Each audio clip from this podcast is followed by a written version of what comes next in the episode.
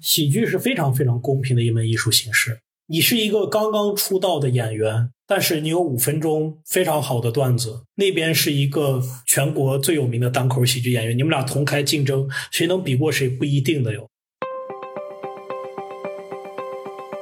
其实我们在商业化领域是有一个美好的想法，就是帮助品牌讲好品牌故事。我觉得品牌跟喜剧还可以有更多更有趣的结合的方式。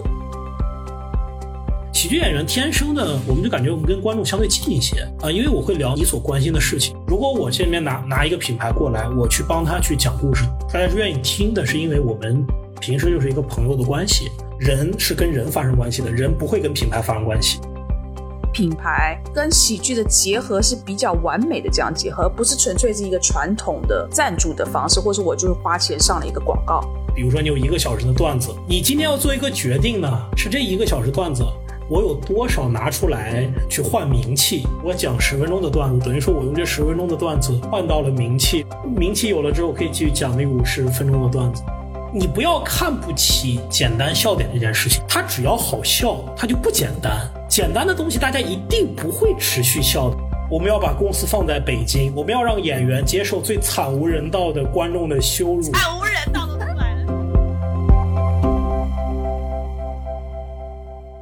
Hello，大家好，我是 Bessy 李千林，欢迎收听今天的备忘录。Jenny，你好。Hello，Bessy，Hello，大家好。Jenny，你应该是有去线下看过脱口秀对吧？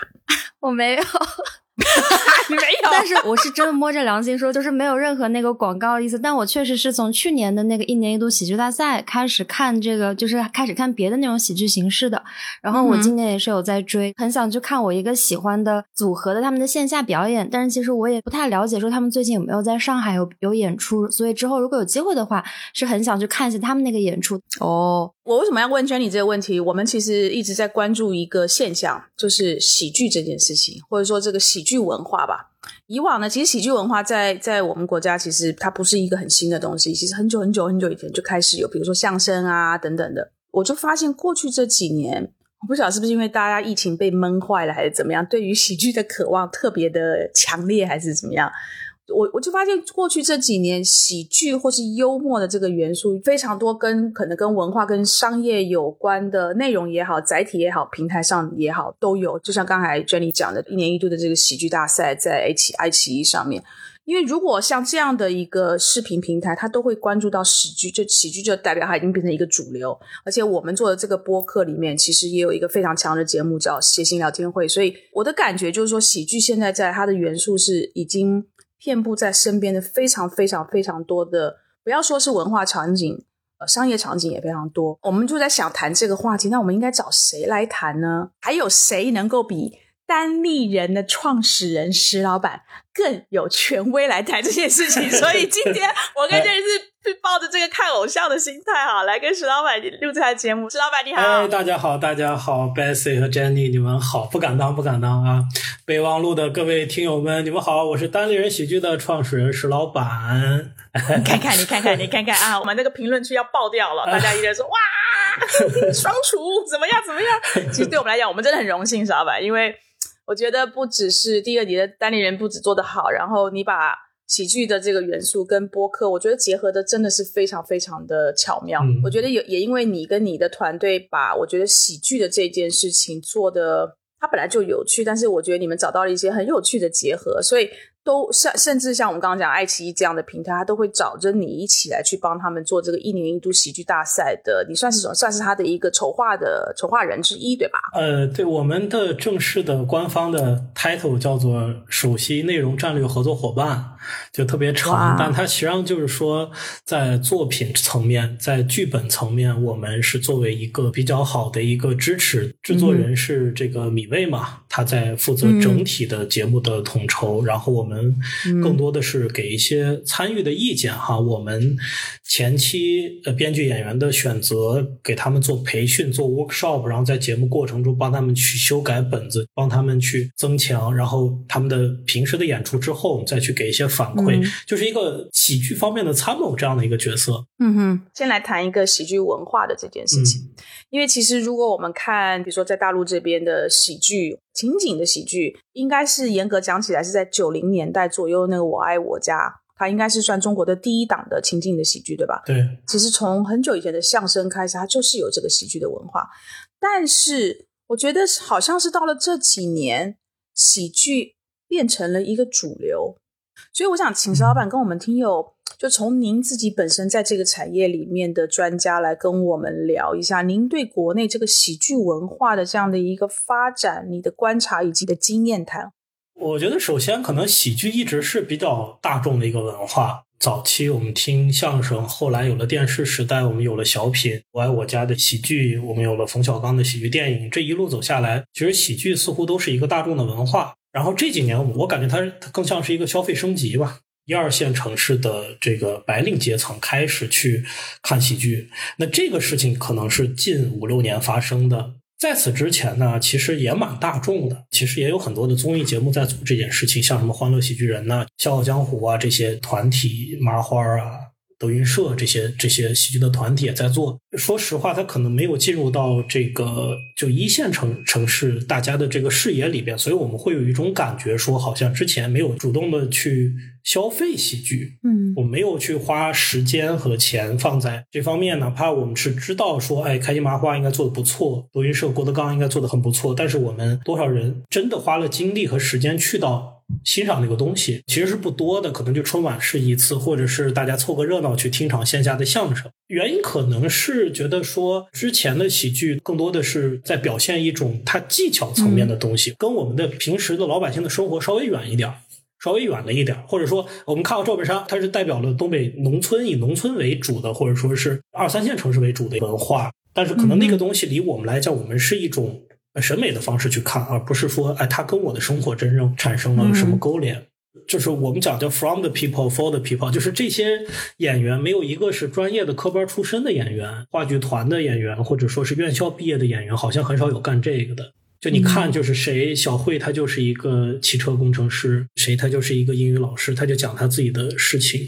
所以这个勾连可能是这几年产生的，就是他由于有了新的艺术形式，也顺应了大家。呃，我们想要表达我们自己生活这样一件事情，好像它一下就出来了。当然，辅佐它产生的，包括网络平台、手机啊、网综啊这些新的。一些媒介的方式也会让它就扩散的很快，对我觉得这是我们看到的一个主要的一个变化吧。嗯哼，我原先是在营销广告界的嘛，以前啊，就是如果某一个品牌出了就在营销上面、广告上面出了差错哦，哇，那个品牌其实是花大钱去把它删掉啊、删帖啊，或者把它埋埋埋到最后，最好没有人看到最好。可是我我发现有一件事情。产生了一个转变，就是我不知道您还记不记得，或是您知不甚至知不知道，在幺九年的时候，奥迪汽车在朋友圈上面的一个广告，但是他用错了画面，用到了英菲尼迪的画面。通常如果这种事情是在十年前发生的话，奥迪可能会出来想办法的删帖干嘛？但是 那一次的事情，他反而做了非常多的反过来，就是自嘲也好，跟英菲英菲尼迪玩起来，就让他大家觉得，哎，这个原来是一个很难堪的事情，把它化化化解到。挺幽默的，已经大家也会心一笑。这件事情是让我印象很深刻，因为以前我在广告界很少碰到这样处理的方法，所以我不晓得，就是说跟我们大家可以很幽默的态度去看待一件事情，是不是有相关的地方？其实还是我们更自信了嘛。嗯，我们不太去惧怕谈论或者是承认自己的错误。嗯，还有一个事情，我是觉得有些东西被充分讨论了。我们就可以拿它开玩笑，比如说广告这件事情吧。从改革开放之后，多少年对于广告这件事情的经营，商家和受众之间的博弈，我们大概知道了说哪些东西你是糊弄不了老百姓的。欲盖弥彰，假装它没有发生，这件事情糊弄不了他的时候，他已经充分讨论过了。OK，大家都认可了，你能出什么招，我会有什么招，大家都拆过招了。那之后我们不如就拿这个东西开玩笑，因为没有什么可藏着掖着的了。对，其实比如说有些话题哈，比较敏感的一些话题，比如说同性恋的问题，比如说父母原生家庭的问题，这些其实我们在台上是可以说段子的，特别是现在可以说，包括我们现在我们在台上就不不是很高级的喜剧手法，但我们有时候仍然会说这个河南人什么偷井盖的段子呀，东北人在三亚特别多呀这种事情，是因为这件事情在我们普通人的生活当中，我们已经把正面的、反面的可能会发生的情况，大家都有心理的预判，所以就不怕了。你能说出什么大天儿去吗？当然，你有些话题我们会发现也是不太能触碰，或者说我们在。不断的争取那个话语空间，你说了又怎样？你说河南人偷井盖我们作为河南人，我们知道我们不是那样的，我们也多次跟大家打成一片。别的省市的人，大家都是朋友，英雄不问出处的，大家就可以开玩笑，就是互相博弈或者大家共同讨论出来的空间，在这个空间的基础上，啊，我们就可以拿它讲段子。嗯，我觉得您刚才讲到一个很很关键的，就是自信。嗯，我觉得不管是国内的也好，国外的也好，在这种所谓脱口秀啊，或者说情景喜剧里面，尤其是脱口秀的演员，他是拿自己自嘲嘛，自己开玩笑。但是他很多时候他开玩笑的这个点，可能是台下的观众都有类似的搞笑的习惯啊，或者是说以前不自觉，但是被被讲出来还会会心一笑。但是这个是必须要有那个自信，让我可以让别人来稍微开一点我的玩笑。嗯，那还有这个可能也是不是也考验您对人生百态以及大家的生活习惯，其实是有你们很厉害的洞察力。其实需要一些勇气啦，洞察其实大家都会有，比如或者我们线下大家在一块儿吃饭聊天，我们都会模仿一下。哎，我那个领导可讨厌，他上周跟我说怎么怎么样，大家都会的。但是我们一旦有个台，有一个节目哈，或者是有一个设备架着对着你说，我们好像就忘了那件事情。请欣赏相声，两个人往那一站。您是相声演员，没错，相声演员不容易。你如果进入到那个话语状态，说好像这些话就很难讲出来了。所以脱口秀有很大的好处，就是我在台上模拟的还是我们的生活。讲脱口秀，它是一种对话体的艺术形式，就是其实我在模拟跟你说话，像此刻一样，我是在模拟跟你说话。你不能每句话都马上应答，但是你会知道我的话是有目的性的，我就说给你听的。哪怕台下坐了一千个观众，我也是说给这一千个观众的每个人。不是一个虚数的一千个人、一万个人，不是的，我是说给你们每个人听的。与其说我们是在生活中洞察，不如说我们是想办法把观众带回到那个生活中的状态。其实我们做那个谐星聊天会有同样的发心，就是很多人在问说，为什么会有这样的一个感觉挺有意思的观众和演员在一块儿？其实刚开始有一个想法，就是说。很多人呢，最开心的时候是他跟一帮很熟很熟的朋友吃饭，喝点小酒，肆无忌惮，开始吐槽一切，没有什么舆论压力的时候，那个是最好笑的。所以脱口秀也好，呃，谐星聊天会也好，我们是想把那个状态再模拟出来，就没有可能我们在节目里边造一个场。暂时忘掉我跟你不认识这件事情。你看，其实闲聊我们也不认识，就做到后面可能大家说熟悉，但是我对我对观众是不认识。你们去到那个演出的环境里边，你会发现哈，只有台上那一点点是亮的，他甚至都不会把台整个照亮。很重要的原因就是你们不要管你们是谁，就跟进澡堂子一样，不要把你的社会属性带进来，这是第一步。你接受一个仪式，说现在你们就是普通人。第二呢？演员要跟你互动，嗯，互动是干什么？我们要交朋友，嗯，我并且我可能会冒犯你，冒犯你，我小小的开点玩笑哦。为什么？是因为朋友之间有什么不能冒犯的呢？一旦你笑了，或者是你没笑，你可能觉得被冒犯。你周围所有的别的观众都笑了，你不好意思不笑，你知道吧？就大家共同营造成今天晚上发生的事情，就就就停在今天晚上，对吧？大家都不当朋友，所以我觉得这是当代喜剧我们去想要去做的一件事情。我们说自信也好，自信建立在我们不怕这件事情，开个玩笑又怎样基础上。演员可以自嘲，演员可以冒犯观众，观众有时候也可以顶演员，但是我们在一个和谐的环境里边。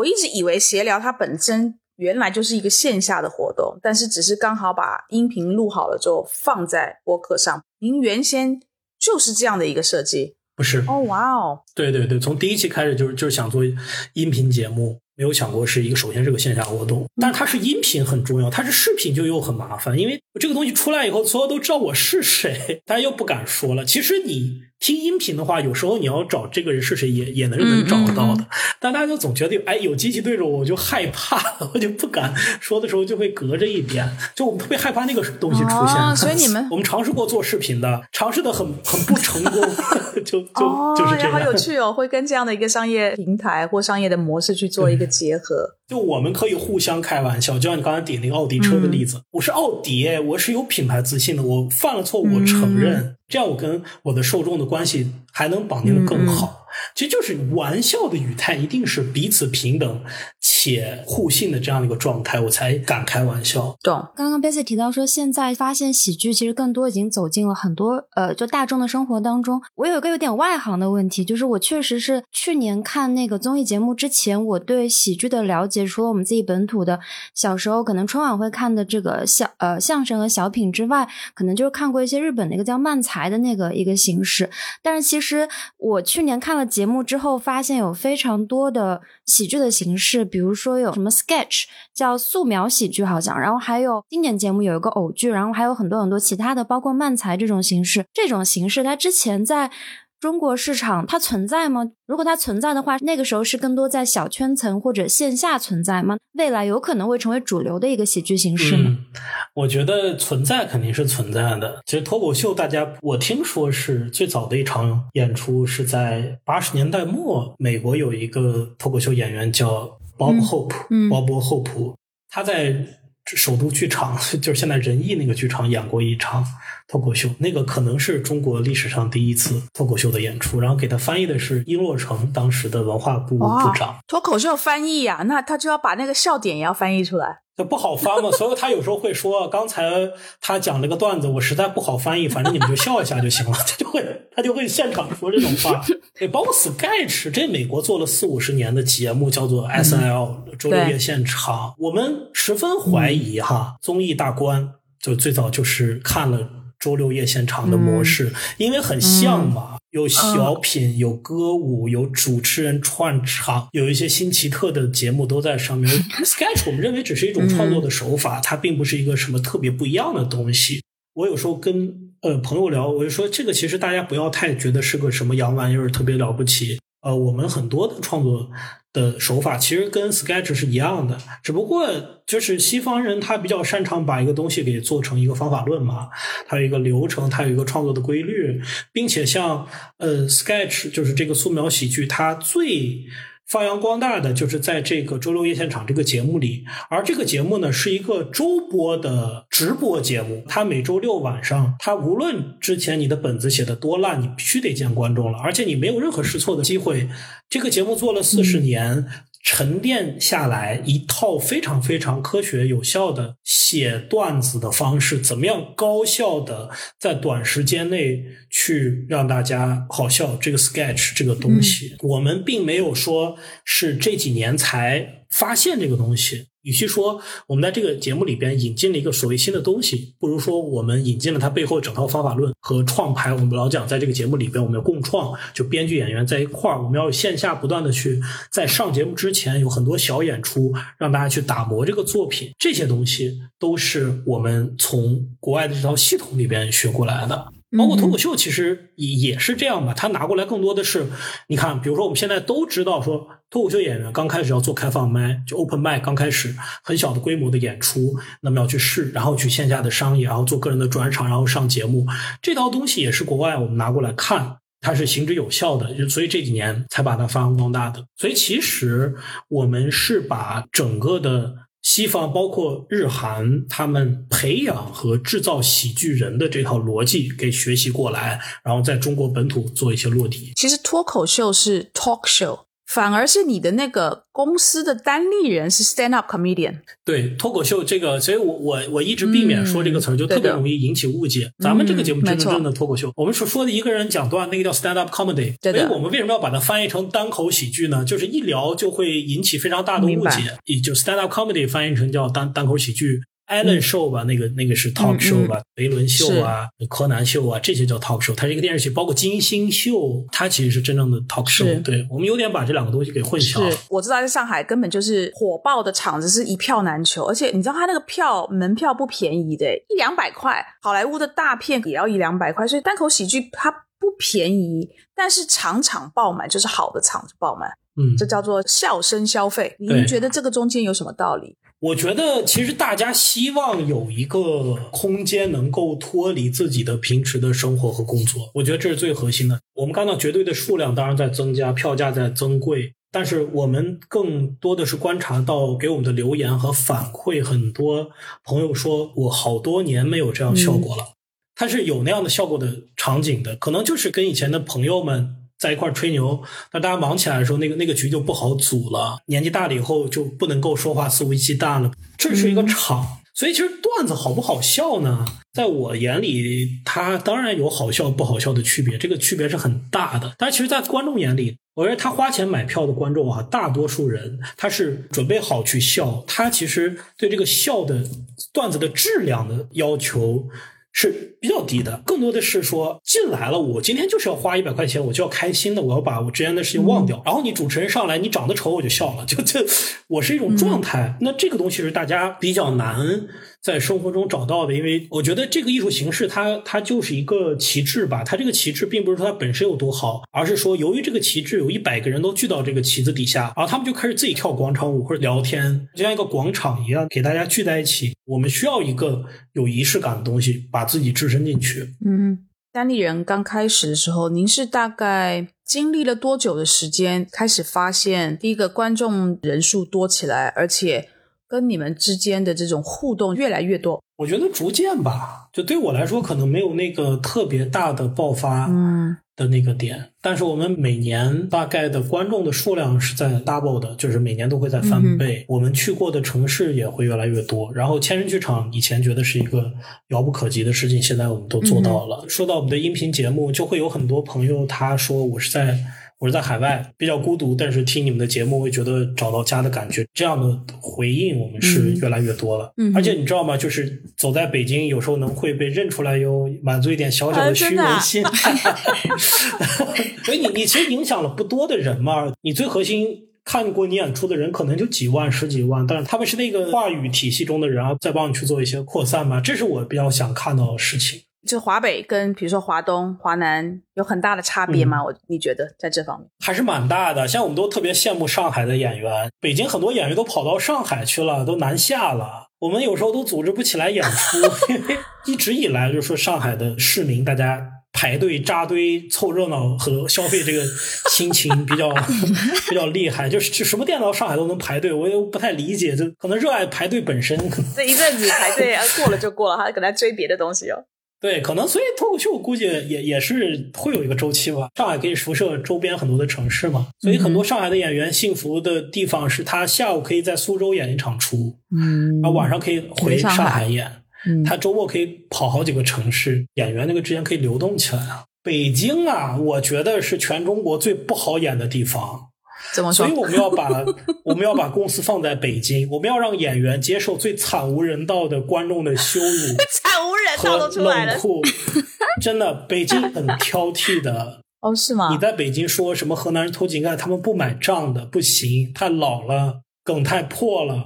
因为文化人居多，媒体人居多，笑点比较高。对，但是北京我觉得观众有一点好。他也看你名气，当然，但他不是唯名气决定论的东西好，他就会帮你去宣传，有内容能够回味儿。但市场而言啊，咱不得不说，北京我觉得它的问题可能是在于，一个是最近几年的疫情，大家都有点宅在家里边，还有一个是呃太冷了。我我觉得这个气温是有关系的，不愿意出门了，不愿意出门。他夜生活没有那么丰富，没有那么明确的体感。但我们的演员，比如去上海演了一场，或者是去什么广东啊，全国最欢迎。的几个地方哈，一个是上海，一个是深圳，广州不行啊，广州相对差一点，因为它那个粤文化多一点。四川呐，成都、重庆，哇，观众特别的热情，是吧？特别的欢迎。可能我们这东西就非常契合他们的文化，吃完火锅摆龙门阵，然后来看演出，就非常对劲儿。这北京演员出去以后就很开心，就觉得说哇，哪儿都比北京好演。不过你在北京能活下来，就代表你在其他的地方都能够活下来，对吧？北京能办专场的演员，你们一定要去看，不容易的。哎，这个我我其实也想问您，就喜剧演员演员他可以大江南北的去做演出吗？啊，嗯，我同一个梗，只要不是大家都在同一个平台上听到的，我其实这个梗我在北京讲了，我在上海还可以再讲一次，我在苏州可以再讲一次，所以它有非常多的地方是可以让它不断的去我们叫 recycle。或是不断的重复用这个梗，所以它这一个梗可能可以可以讲好久好久，对吧？但是，一旦这个演员他如果今天呃，比如说火了，史老板你火了，您今天上一个大的平台载体上面去讲了一个段子之后，这个段子很多人听到了，那他是不是会会去影响到各个地方接受邀请去讲段子的时候，大家就哎，这个我听过，好像就没有那么好笑。对，所以我建议你没想清楚之前，不要上太多综艺节目，把你那点段子都给散了。嗯，你看我们创作的有周期的嘛，你如果一两年能写个。一个 hour 的段子，这就很厉害了。这个行业内也没有多少人能做到。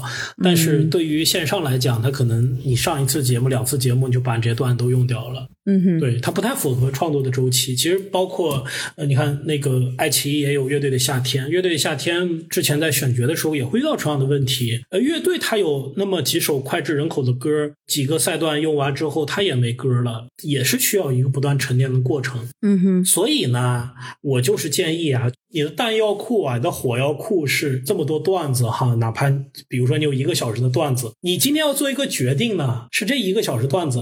我有多少拿出来去换名气？比如说，我讲十分钟的段子，等于说我用这十分钟的段子换到了名气。嗯，名气有了之后，可以继续讲那个五十分钟的段子。他现在有些演员，我觉得他不健康，就在于说他有六十分钟的段子，他全都用掉了，在创作就很痛苦，因为你的生活的精力是有限的。应该是我们去生活一段时间，然后生活中得到的思考和感悟，把它沉淀成作品，再把作品去展示出来，然后这样的一个正向的循环嘛。嗯哼，美国乡村歌手或者是国内很多的民谣歌手、摇滚歌手，他成名之后他不愤怒了，他写不出歌了，住头等舱了。你说我们生活在垃圾场，你谁信呢？你说没有人信。线下的喜剧观众，他们是不是对于新鲜感，就是对于我第一次听到这个段子要求是非常高的？他不会说我特别喜欢你这个演员，我认你这个 IP，然后我就愿意一直一直去买你的票，然后听你讲同一个段子。这件事儿是不是挺少发生的？喜剧是非常公平的一个非常非常公平的一门艺术形式。你是一个刚刚出道的演员，但是你有五分钟。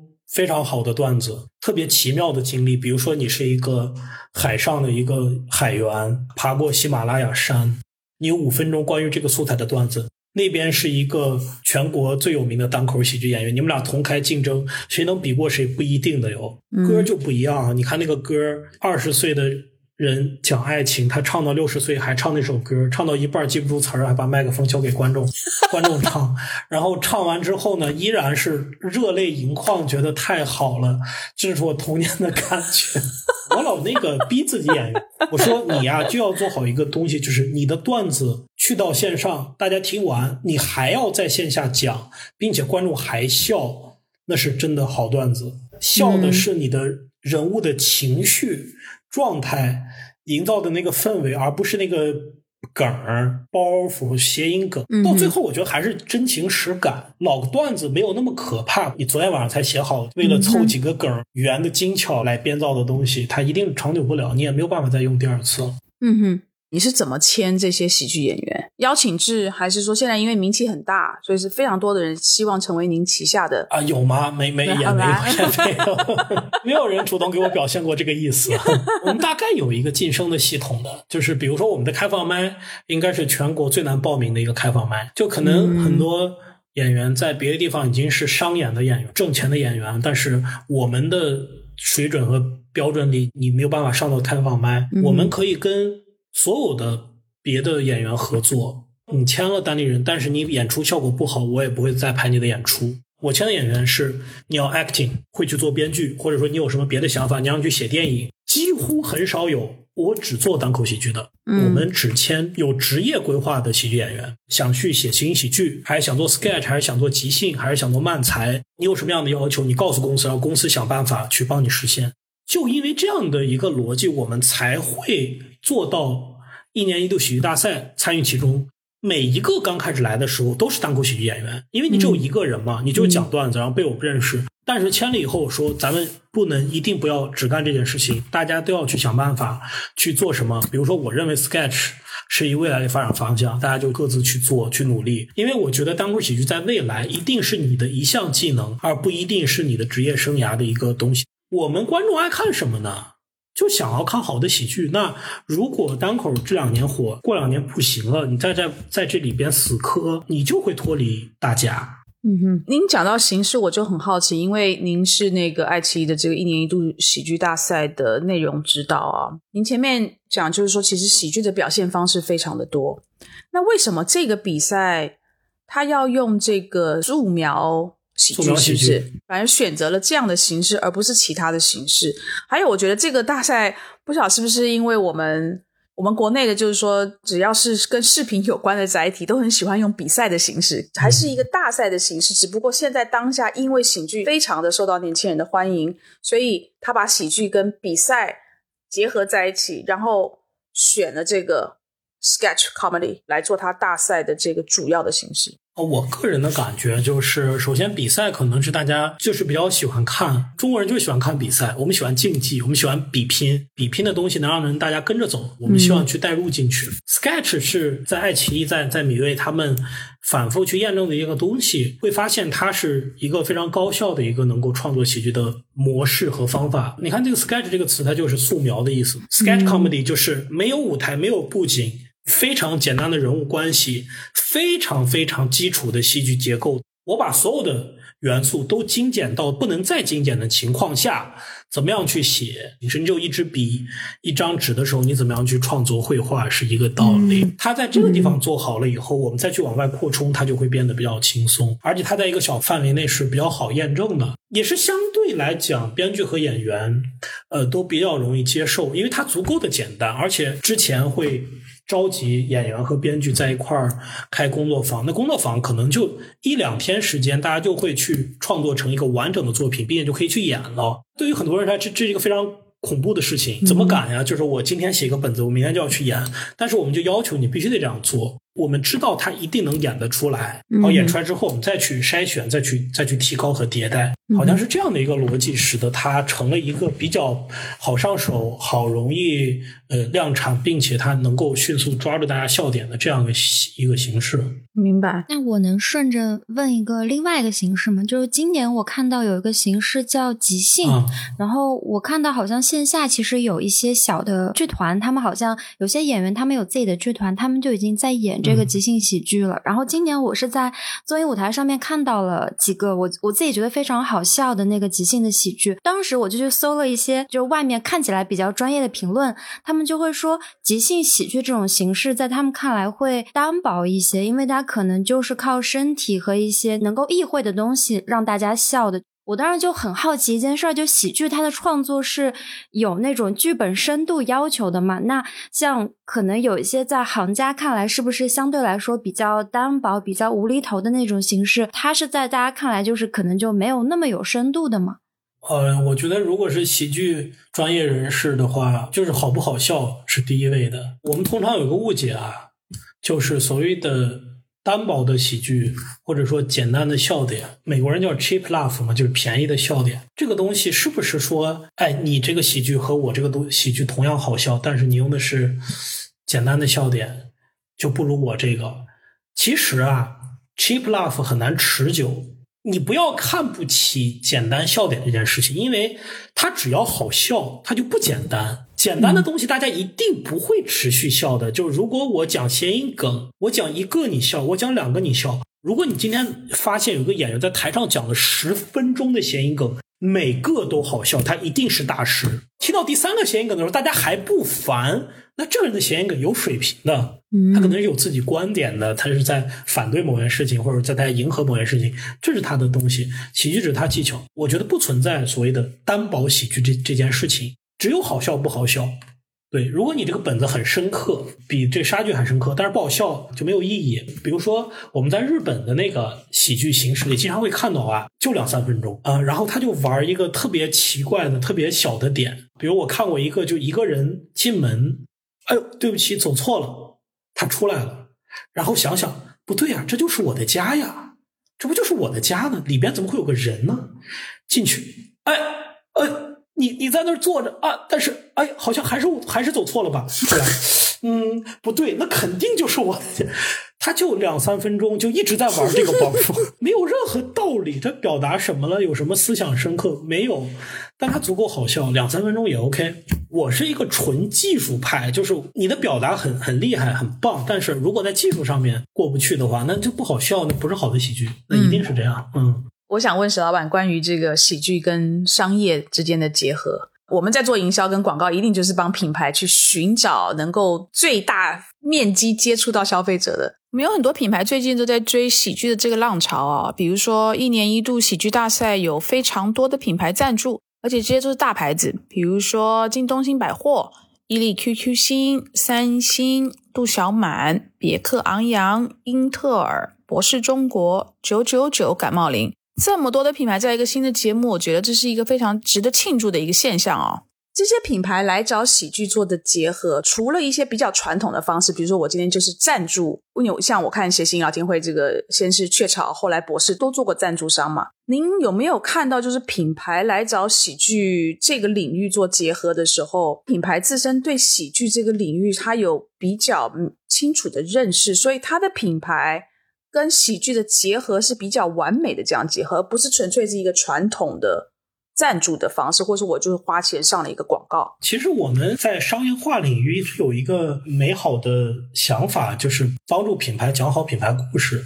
其实传统来讲，我我无论是赞助一个节目，还是赞助一个，就是我找代言人，更多的是一个眼球经济嘛。我是利用那个流量。喜剧演员天生的，我们就感觉我们跟观众相对近一些啊，因为我会聊你你所关心的事情。如果我这边拿拿一个品牌过来，我去帮他去讲故事，大家是愿意听的，是因为我们。平时就是一个朋友的关系，我们跟这个博士，包括跟去年跟那个雀巢的结合是类似的。雀巢底下它有一个呃母婴平台嘛，一个知识知识分享平台叫潮妈团。我们通过我们的讨论，呃，子女的问题、育儿的问题，影响力是蛮大的。我们在讨论这个问题的过程中产生的一些话语，产生的一些情绪，它其实跟那个品牌它不是直接相关。那个品牌就是在那里。由于这样的一个连接，我们把雀巢放成了我们身边的一个朋友。就就让他进到这个里边了，我觉得这是一个潜移默化的，并且我们会理性的告诉大家说，那品牌会带给你什么，它有什么样的能够帮助你的地方。嗯，您说到帮品牌讲故事啊，我最近看到一个例子，就是我看那个喜剧大赛的时候，里面有个节目叫做《少爷和我》，在里头有一句笑梗叫做“用真心”。京东新百货呢，呃，就把这个“用真心”这个梗啊，设置成他自己网站的这个站内的口令词。那用户就可以在京东的 APP 里头用这个口令词，就直接跳转到京东新百货，而且同时是可以获得红包跟优惠券的。直接将节目内容跟品牌的这个营销场景做了一个，我觉得还蛮巧妙的一个结合，那也实现了这个跨平台的导流。所以，当品牌来找你们合作的时候，他有的时候不一定是找你公司嘛，他可能是找其中的一个。演员对吧？像比如说六兽，可能从原来的四五个广告主一下变成一两百个广告主。这个演员跟你就是公司之间有什么游戏规则吗？就是说他能接他就自己去接，公司接的就是公司。这中间有什么行业上面的的这样的游戏规则？我是希望咱们搞一个联邦吧，就是大家每个人有自己的业务板块、自己的调性，还有自己的决策的判断的一些个。Freedom 是给给到每一个演员，其实我们一直是这么做的。刚开始成立的时候，我只是其中一份子，有点像合伙人制吧。所以这过程中，可能大家也知道会有一些演员离开。对我们来说，总体来讲是 OK 的，是因为我一直给大家一个发展的空间。就你愿意怎么样做，或者说你现在觉得说某一个节目或者某一个公司更能给你赋能的话，那你可能你就过去，没有没有太大关系。就是因为什么呢？会发现害怕喜剧变成一个专制了。就是说，哎，我觉得好的东西才是好的，那一定不是这样的。我现在没有办法去看每一场的开放麦，这半年可能又有一些新的好物，但是很多的演员是在在那个时间去去跟观众接触，所以他们应该做决策吧？我觉得我们当然是有合约，但更多的其实跟大家商量。比如说，我会告诉你这个案子或者说这个东西不太完全符合单立人的调性和要求，你需要我们的支持，我们就会支持你。到最后，这个作品是你的作品，你在先，公司在后。我们会突出你，比如说喜剧大赛上面，六兽的作品出来了，我们都会记住六兽，记不记住当地人没关系，因为就像我刚才讲的，人是跟人发生关系的，人不会跟品牌发生关系。那么单立人在做什么？单立人第一方面，我们给六兽新仔，我们给周奇墨做强大的后盾，创作方面的、演员方面的和各种资源整合。但是最终这个决策你愿不愿意做是你说了算。我们签人非常非常的严，就回到刚才的问题，我们哪些人演员签？价值观相投的人，聊得来的人，我们都是彼此互信的成年人。我相信能做做好这个决定，所以你就去做吧，没关系。如果你做的决定有问题，那公司帮你兜底。嗯。我觉得品牌跟喜剧还可以有更多更有趣的结合的方式。我我举个例子，是这是我看过里面最最有趣、最棒的一个结合，就是英国航空有好几年，我最近很少搭了啦，因为疫情。如果你搭英国航空的话，它那个飞机上去讲，在飞机上的就什么安全 video，这几年就是用英国的那个喜剧演员去在他整个 video 里面去做串场。啊，如果你有经常看英国的这个单口，或者是说情景喜剧，这些演员你都见过的，他就每一个桥段他就会出现一个演员或者是一对演员，但这就很好笑。但是他达到了一个非常重要的目的，就是你会愿意看，每一次去你都会愿意看，因为真的很好笑。就他，我觉得他这个结合是非常非常有意思。对，其实我们也在做这些的尝试，比如说普法的内容，全民反诈，嗯，既能科普，它又有趣的一些内容，大家应该会在。未来可以看到一些，太好了。我其实想就是之前的问题问一个那个关于人才，这样说显得好正经，就人才体系培养，喜剧行业的人才体系培养，就是刚刚石老板说到说你们其实签约和不签约的演员都是可以有机会去演出的。我想知道一下，现在行业里面的主流是。嗯，你如果想要上台，或者说你想要有一个稳定的演出的收入，你是必须要签约吗？还是说你有一其他的一些方式是能够保证你起码是有稳定的一个收入进来的？是不是一个演员他必须得跟一个什么地方签约，或者说跟剧场还是剧团绑定，他才能够有一个稳定的线下曝光的机会呢？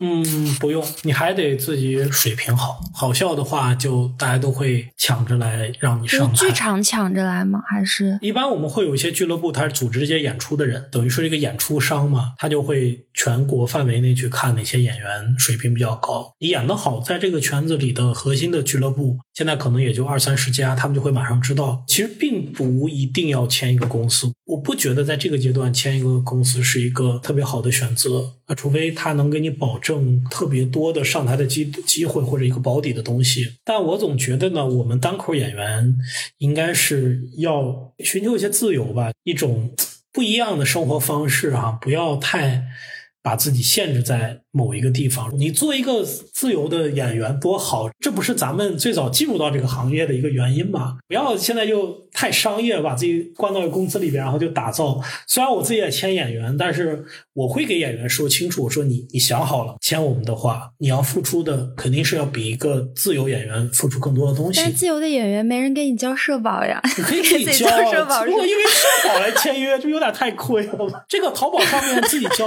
可以代理公司的，我一五年。年辞职了，我一五一七年在成立单立人，我中间这两年就是自己找一个机构去教社保。我也是看节目，然后有的演员他们已经快四十岁了，可能三十多岁，然后他们之前一直是在线下演出，然后他们会说自己其实之前一直没有一个被大家发现的渠道，可能是过着一个相对来说没有那么光鲜的生活。喜剧这个行业在这两年一下子爆发的这么快，那之前是不是其实他没有一个说特别像其他行业那样子非常公。工业化的那一套培养的形式，能够让一个人从一个籍籍无名的一个状态到大红大紫，就主要还是靠自己。说我得是个有趣，然后我是一个愿意创作、能写段子，就是能让大家喜欢我、喜欢我的表演的人，是吗？工业化这件事情不是对演员好，是对这个市场好。就市场可以迅速的识别、挖掘和培养出一群一群人。你在这其中，你想干什么，还是得自己想清楚。